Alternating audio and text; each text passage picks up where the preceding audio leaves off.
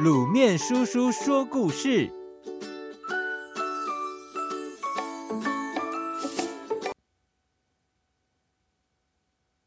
门庭若市。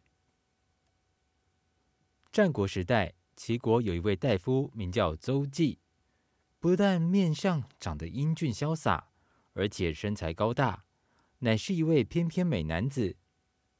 有一天早晨，他穿上朝服，戴好帽子后，习惯地又在镜子前面端详了一会儿，突然开口问他的妻子说：“我和城北的徐公比较起来，哪一个英俊呢？”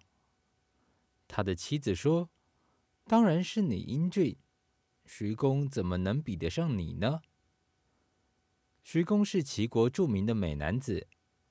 邹忌听了妻子的话，还是不相信自己真的比徐公英俊。想了半天，又去问他的爱妾，结果爱妾也是回答说：“相公，你太多心了，徐公怎么能跟你比呢？”隔天，家中来了一位客人，邹忌请他入座。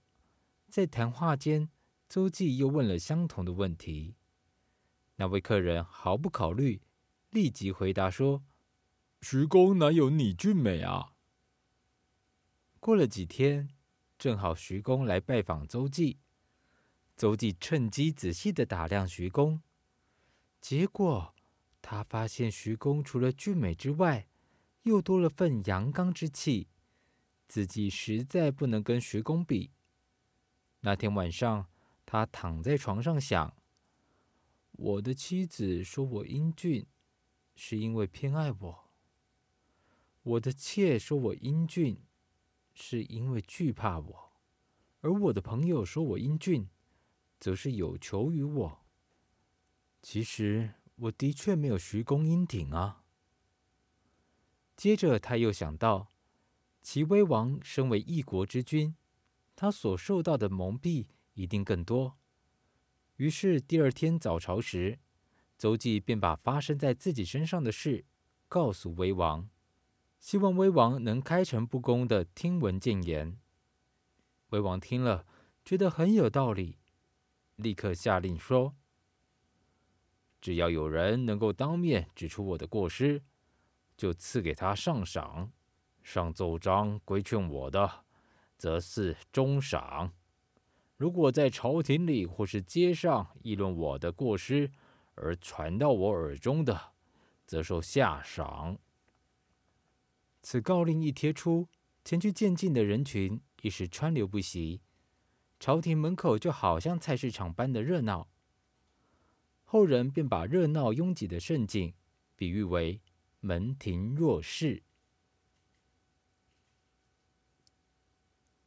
风中残烛。元朝时，荣城这个地方有个名叫刘英的人，从小聪明机智，长大后不仅写得一手好文章，而且奋发上进，好学不倦。当时的人甚至美其名为天才。但是，他幼时的遭遇却极为不幸。三岁时，父亲就去世了，母亲含辛茹苦地将他抚养成人。因此，刘英非常孝顺母亲。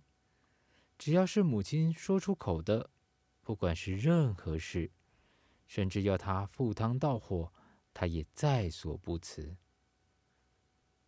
成年以后，刘英被派任在朝廷里做右赞善大夫。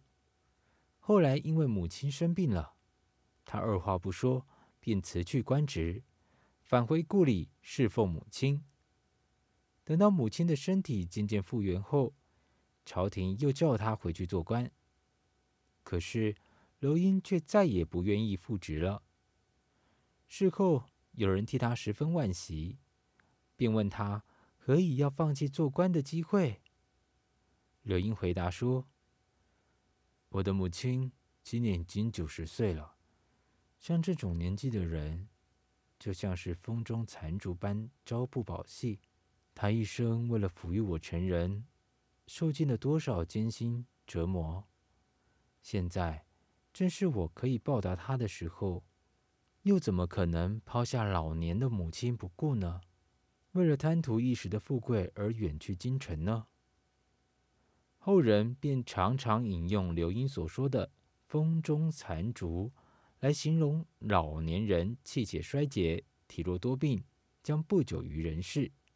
古乐府《怨歌行》中有句话说：“百年未几时，眼若风中烛。”原意是指蜡烛置于风中容易熄灭，也可用来隐喻人的年事已高，命在旦夕之意。